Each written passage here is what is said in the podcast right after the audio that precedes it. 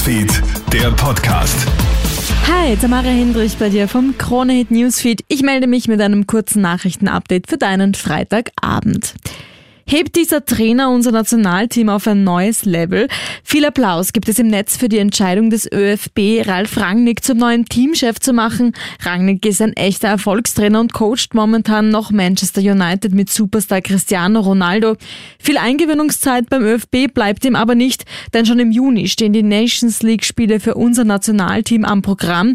ÖFB-Sportdirektor Peter Schöttl. Über allem steht, dass wir bei der Europameisterschaft in Deutschland dabei sein wollen, dass wir bei der nächsten WM endlich wieder dabei sein wollen. Und deswegen sind diese Spiele auch im Juni in der Nations League schon so wichtig, auch wenn es ganz sicher speziell für Ralf schwierig sein wird, bei Manchester rauszugehen als Trainer und gleich eine neue Mannschaft zu übernehmen.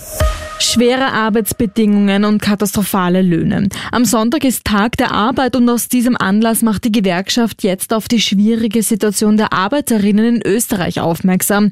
ÖGB-Frauenvorsitzende Corinna Schumann. Es sind gerade die Arbeiterinnen, die ihre Arbeit oft unter ganz schwierigen, belastenden Arbeitsbedingungen wie zum Beispiel Kälte oder Nässe verrichten müssen. Und oft sind sie es, die ganz früh oder sehr spät im Einsatz sind. Und dadurch erschwert sich für sie natürlich die Vereinbarkeit Vereinbarkeit von Beruf und Familie, weil die Kinderbildungseinrichtungen ihre Arbeitszeiten nicht abdecken. Da die Löhne für Arbeiterinnen zudem oft mies sind, fordert die Gewerkschaft einen kollektivvertraglichen Mindestlohn von 1700 Euro.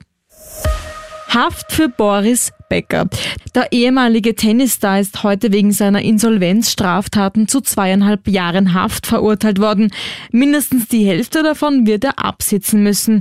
2017 war der dreifache Wimbledon-Sieger für zahlungsunfähig erklärt worden und musste daraufhin sein Vermögen offenlegen. Laut dem Richter hat Becker aber den Besitz einer Immobilie verschleiert sowie hohe Summen auf andere Konten überwiesen und auch Firmenanteile verschwiegen. Boris Becker streitet die Vorwürfe ab. Im Prozess rund um defekte Verhütungsspiralen hat es jetzt ein Urteil gegeben. Der Hersteller haftet. Der Verbraucherschutzverein hat gegen den spanischen Hersteller Eurogine eine Sammelklage eingebracht. In den vergangenen Jahren hatten viele Frauen Probleme mit dieser Spirale. Bei manchen sind die Arme des T-förmigen Plastikstücks abgebrochen und im Körper geblieben. Teilweise soll es auch zu ungewollten Schwangerschaften gekommen sein. Das Gericht hat jetzt entschieden, dass der Hersteller für den Schaden haften muss. Die Firma kann binnen vier Wochen gegen das Urteil Berufung einlegen. Das war's derweil von mir. Alle Updates checkst du dir wie immer im Kronehit Newsfeed oder online auf kronehit.at. Happy Weekend! Kronehit Newsfeed, der Podcast.